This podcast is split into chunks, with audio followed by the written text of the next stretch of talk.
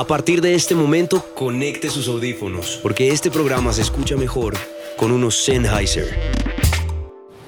Ya voy, es que El algodón de Estados Unidos viaja por todo el mundo transformándose en jeans. Camisetas, sábanas. toallas y driles. Desde la siembra hasta el retail, El algodón es la fibra de la cultura popular. Love My Cotton. Love My Cotton. Cotton USA. Cotton USA. Cotton USA. La X.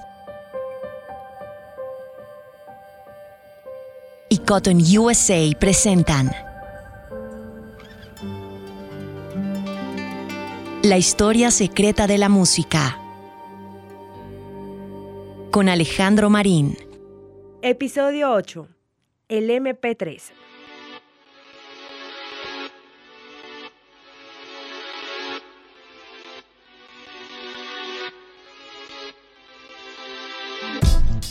El formato que comprime música y lo convierte en digital le dio una dinámica muy diferente a la industria.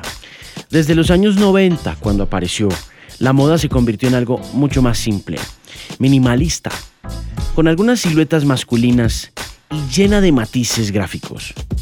Las prendas deportivas entran a la moda de lujo. La década de los 80 culminó con una gran cantidad de movimientos de moda que posteriormente se decantaron en un minimalismo simple y hasta aburrido. Las mujeres, grandes protagonistas en este escenario estético, se centraron en demostrar que tenían toda la capacidad para competir con los hombres en todo y la igualdad femenina se tradujo en atuendos donde ellas se vestían como ellos. Las siluetas grandes y simples con grandes sombreras que las hacían ver poderosas se tomaron la moda, mientras que la música descubría que se podía digitalizar y explorar formatos diferentes que cambiaran toda la industria. La escena electrónica tuvo un auge inusitado.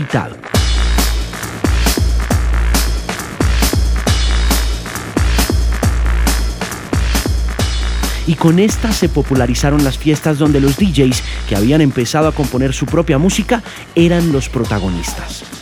Los jóvenes asistían a este tipo de fiestas llamadas raves, vestidos de jeans anchos de colores y sudaderas con capucha, tenis y sombreros muy llamativos. Las camisetas y la ropa deportiva de algodón con motivos psicodélicos recordaban mucho la onda hippie de los años 60, en una nostalgia retro que buscaba emular sus famosas festividades y regresar al espíritu libre que promulgaba el hippismo.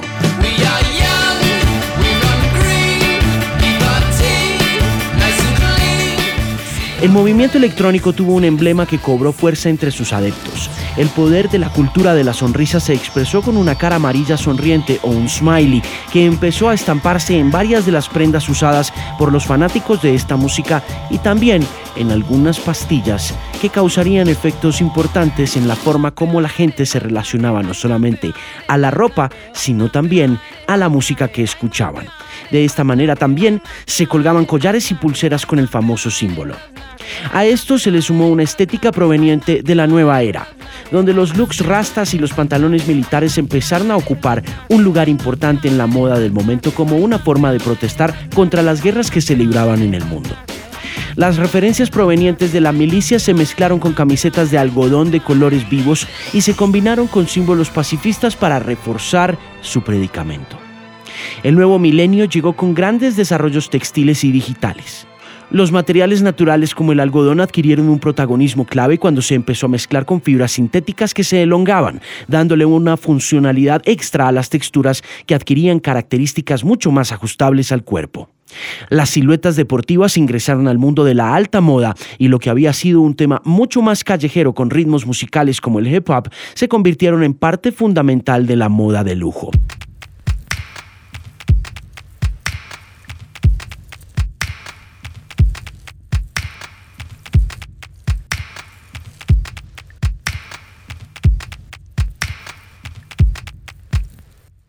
Karl-Heinz Brandenburg comenzó su trabajo final de doctorado cuando descubrió que su supervisor de tesis había propuesto que las líneas telefónicas debían ser usadas no solo para transmitir su voz, sino también música.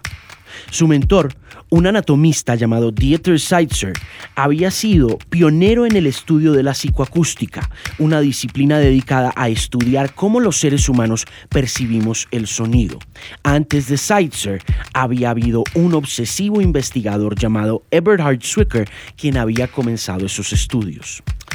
Seitzer había intentado registrar una patente para esta propuesta, pero la oficina encargada de emitir dichas patentes rechazó su solicitud, alegando que su propuesta no tenía fundamento técnico que la pudiera justificar. A finales de la década de los 60, la oficina de patentes le dijo a Seitzer, mire, según el estado de la técnica, esto es imposible de hacer y no podemos patentar ideas imposibles. Seitzer buscó a un candidato en el doctorado de Ingeniería Eléctrica y de Matemáticas para que le ayudara a resolver este problema y halló en Brandenburg al pupilo perfecto. Este es Karl Heinz Brandenburg. Professor. Yes, hello. How are you? I am fine. Ambicioso, inteligente, larguirucho, de pelo largo y oscuro, sonriente e introvertido, Brandenburg conversa conmigo al teléfono. Intenta mantener la conversación a un nivel que me permita entender desde la musicología el proceso que Alexander Graham Bell emprendió a comienzos del siglo XX y que a través de sus investigaciones de ocho años en los laboratorios Fraunhofer en Alemania vio nacer el avance tecnológico más disruptivo, controversial e impactante en la industria de la música. Ese desarrollo es conocido como el MP3. Brandenburg es un ingeniero eléctrico fascinado por la matemática y habla con calma, pero con firmeza. Sus frases son gramaticalmente perfectas y largas, y su discurso es separado por breves pausas para respirar. Should I say happy birthday? Because uh, I've, I've read uh, all kinds of documents about the birthday of the MP3 today. It's just the birthday of the name, but yes, it's a birthday in some sense. Mm, okay. Thank you. You're welcome. Para arrancar, le doy las felicitaciones por el cumpleaños del MP3 porque he estado leyendo varios artículos hablando sobre el nacimiento del formato en un día como hoy, pero Brandenburg no se siente muy cómodo con este cumpleaños, aunque lo acepta al final y agradece diplomáticamente. De hecho, la razón por la que no está muy de acuerdo con que esta sea la fecha del nacimiento del MP3 es porque es solamente el nacimiento del nombre MP3. Pero la investigación que condujo a la invención del formato empezó muchos años atrás, muchos años antes de que el grupo al que él pertenecía, conocido en aquel momento como el grupo de expertos de fotos en movimiento número 3 o Moving Pictures Experts Group Number 3, llegara a la creación de lo que resumido fue el MPEG 3 y más adelante el MP3 o el MP3. Pero de hecho, la investigación del MP3 ni siquiera comienza con Karl-Heinz Brandenburg. La investigación del MP3 arranca accidentalmente a comienzos del siglo XX con Alexander Graham Bell. Graham Bell está al frente de dos tipos de investigación, una científica y una más financiera. Trabajaba para Western Union en aquella época, quienes estaban liderando el mercado de la telegrafía y ahora se proponían meterse de lleno en el mercado innovador de la tecnología de punta de comunicaciones conocida como el teléfono. Graham Bell era, por supuesto, dueño de esa patente y también estaba muy interesado en su laboratorio en trabajar contra la sordera en los Estados Unidos. De manera que para poderse financiar utilizaba la plata de Western Union para poder llegar a los colegios públicos y empezar a hallar las razones, los porqués y las posibles soluciones a la sordera en la infancia. Esas investigaciones lo llevaron, por supuesto, a 40 colegios públicos donde hizo una serie de investigaciones con un centenar de niños entre los 5 y los 10 años de edad. Y a través de esas investigaciones pudo corroborar que tanto los niños que padecían de sordera desde el nacimiento como aquellos que padecerían de sordera en la adolescencia, como aquellos que oían perfectamente bien, anulaban ciertas frecuencias en el oído, es decir, había ciertas frecuencias que al ser investigadas a través de los nuevos aparatos de Alexander Graham Bell para combatir la sordera, ninguno de esos tres grupos de niños alcanzaba a oír. Eso le ayuda a Graham Bell a construir dos tipos de líneas de investigación. Una de ellas, como lo habíamos dicho, la financiera, porque la Western Union quería meterse de lleno en el mercado de la telefonía, pero ya estaba siendo regulada por el gobierno y los demás competidores, por supuesto, también. De manera que Western Union quería que Alexander Graham Bell le solucionara la posibilidad de seguir cobrando lo mismo por las líneas telefónicas, pero hacer más dinero o por lo menos tener más usuarios. Por otro lado, desde el lado científico, Alexander Graham Bell se inventó la audiometría, que fue la ciencia de estudiar qué tantas posibilidades tiene usted o de volverse sordo o qué tantas posibilidades tiene usted de oír perfectamente bien. Y la audiometría le sirvió a Alexander Graham Bell para aprender a comprimir señales telefónicas de manera que la Western Union pudiera aprovechar esa investigación científica que Alexander Graham Bell estaba llevando a cabo en los colegios para fines netamente comerciales. ¿Y cómo lo logró? Logró comprimir líneas telefónicas, logró comprimir llamadas telefónicas por una sola línea. Esta fue la primera clase de compresión que se llevó a cabo en la historia de la investigación auditiva. Más adelante aparecerían otras disciplinas como la psicoacústica en la década de los 50. Y, por supuesto, a partir de esas investigaciones que se llevaron a cabo en la década de los 50 y que tenían a la psicoacústica como el corazón de la investigación auditiva aparecería Karl Heinz Brandenburg a llevar a cabo las investigaciones que lo conducirían al desarrollo del MP3. De manera que en realidad el proceso fue mucho más largo de lo que la gente imagina. Professor, my very first question is uh, what motivated you to research audio and particularly compression, psychoacoustics, and finally uh, that finally led to the creation of uh, of the MP3? Um, that idea uh, goes back to my thesis supervisor for my PhD work. Mm-hmm. He, a couple of years earlier, in fact, in the late 70s, um, had proposed that uh, phone lines should be used not just to transmit speech, but music signals as well. And he applied for a patent, and the patent examiner told him, Look, according to the state of the art, this is impossible, and we can't patent impossible ideas. Mm-hmm. So Seitzer, Professor Seitzer, that was his name, uh, looked for a PhD candidate to look further into this problem. And that was my start on this topic. Of course, later on, there were a lot of others involved, and it was really, in the end, a big team uh, with a lot of people from Erlangen, but from other countries as well and other places who work together to make this happen. Okay, uh, you're so you started working uh, on this uh, for your thesis work particularly. Exactly. Yes, that was my uh, doctorate thesis, and it took quite a number of years. And I have to say, I got much further than I originally thought it would be possible. Alrededor de siete años duró el trabajo en la tesis y posterior a eso, cualquier cantidad de trabajo se destinó a la implementación del formato. Desde la estandarización de su uso, hasta la búsqueda de ideas que permitieran a la gente usar el formato más allá de su intención original, que había sido muy parecida a la intención original de la Western Union cuando le ayudó Alexander Graham Bell a construir las herramientas para combatir la sordera, en particular a construir la disciplina de la audiometría. How many years did it take to get uh, that far uh, halfway to uh, through the, the, the research process? How many years did it take? Uh, let's say uh, when I finished my thesis, there was still way to go. Mm-hmm. Uh, but uh, that already took uh, about seven years of research.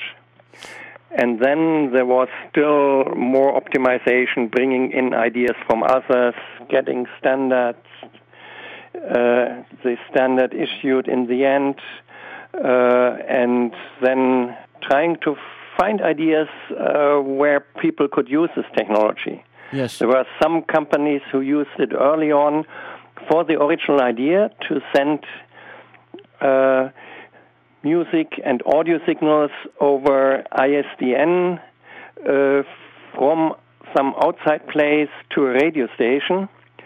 Uh, but that was very limited usage. And for consumer applications, um, it took us a long time. In fact, uh, at some point we said, oh, we think the internet might be a big market, market for such technologies. Mm-hmm.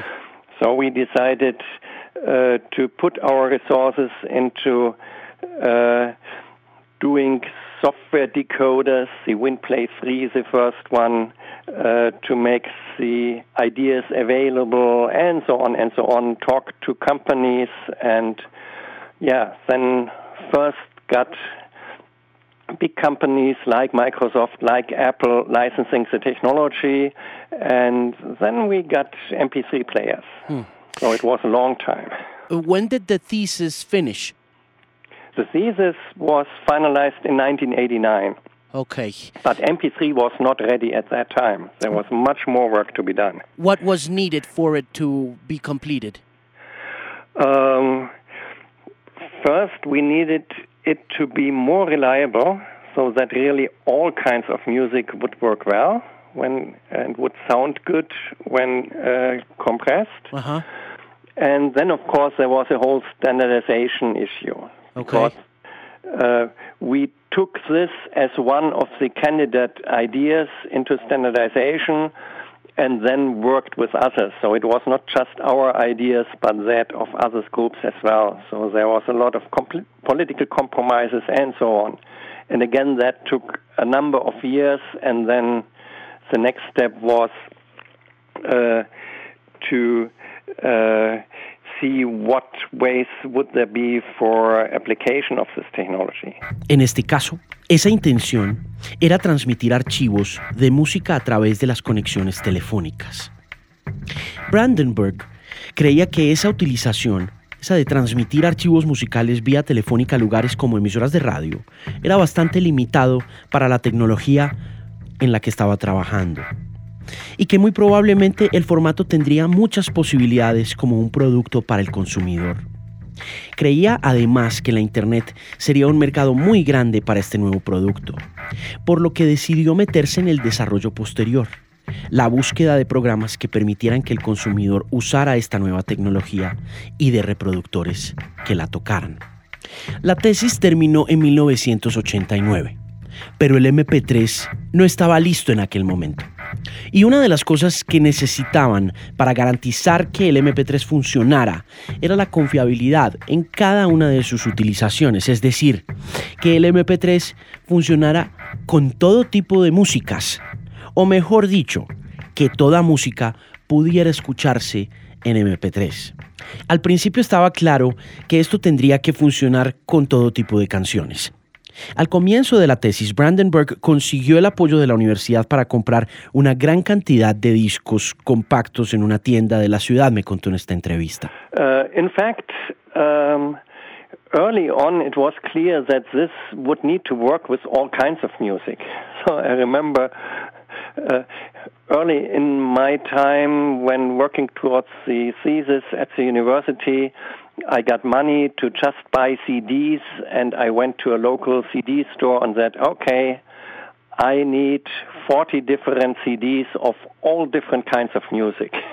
and I, somebody was very happy about this business. Alrededor de 40 discos más o menos, y cuenta también con algo de humor, que seguramente el distribuidor de los discos estaba muy feliz aquel día que Brandenburg entró a la tienda. Do you remember those CDs that you bought? I think we have still some in the lab in Erlangen, but I don't remember. Sin embargo, el científico no recuerda qué discos compró, aunque dice que están aún en el laboratorio donde se desarrolló el MP3 en Alemania. Pero sí recuerda uno en especial, que hizo parte esencial del desarrollo de la ciencia de la compresión que condujo al desarrollo del MP3. The one which I remember most was a bit later when we already thought everything's working fine. Um, somebody got uh, CD by Susan Vega with the song Tom Steiner. The CD's name is Solitude Standing. Ese disco es muy famoso en Colombia y en Latinoamérica porque en aquel año, en 1987, Susan Vega llegó al número uno con una canción que hablaba de maltrato a la mujer. Por aquella época estaba muy de moda el tema del maltrato de la mujer. Más adelante, un par de años más adelante, Tracy Chapman lo volvería a tocar en una canción. De manera que aquí está una parte de ese disco puntual y de esa canción que hizo famoso a Solitude Standing.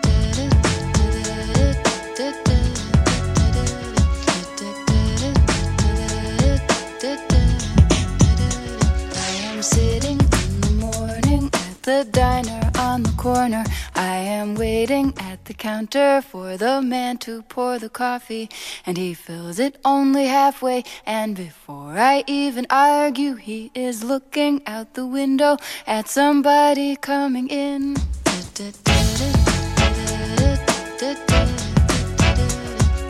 Pero más allá de que Susan Vega hubiera tenido ese número uno en 1987, esa canción llamada Luca, ese disco abría con una canción en una versión a capela que le llamó mucho la atención a Karl Heinz Brandenburg, quien ya había hecho todo tipo de pruebas con todo tipo de canciones y todo tipo de músicas, pero no había llegado todavía a solucionar el asunto de la voz humana en la compresión. Y lo que salió de ese primer ejercicio le dio a entender que tenía mucho que hacer y que tenía mucho en qué trabajar, porque el resultado de la compresión de la voz de Susan Vega, a partir del archivo digital que venía incluido dentro del disco compacto, quedó desastroso cuando fue comprimido. And uh, unfortunately for us at that everything else seemed to work okay, but the predecessor to MP3 really destroyed Susan Vega's voice. Rain, it will continue through the morning as I'm listening to the bells of the cathedral. I am thinking of your voice and of the midnight picnic once upon before the rain began. And I finish up my coffee and it's time to catch the train.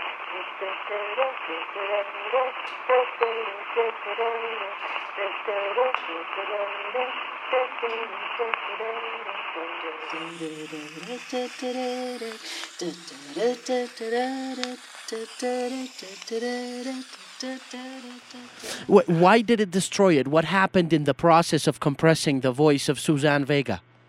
Um, this is really clean voice but you hear a little bit of environment, and uh, it's both uh, quite high frequencies, but it's still voice.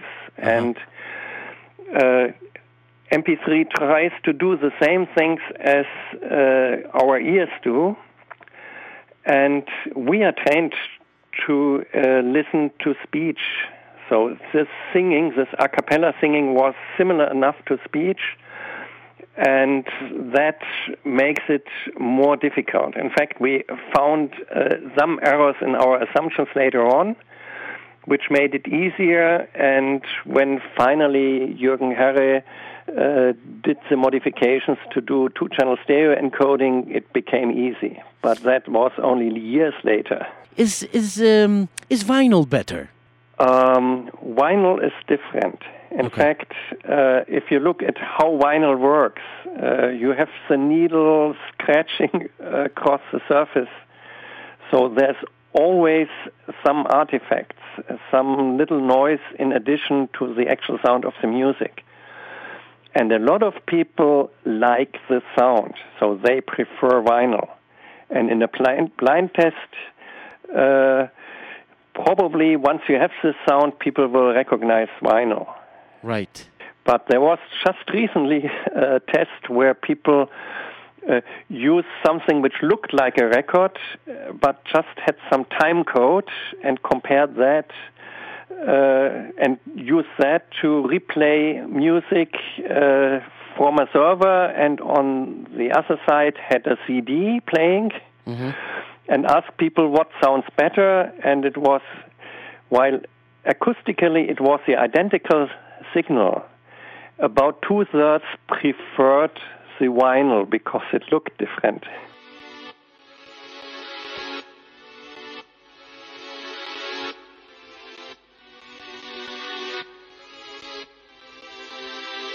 Después de haber hablado del MP3, es preciso volver al vinilo. ¿Por qué está de moda el vinilo? Y lo más importante, que hablábamos con Karl Heinz Brandenburg, el inventor del MP3. ¿Suena mejor el vinilo?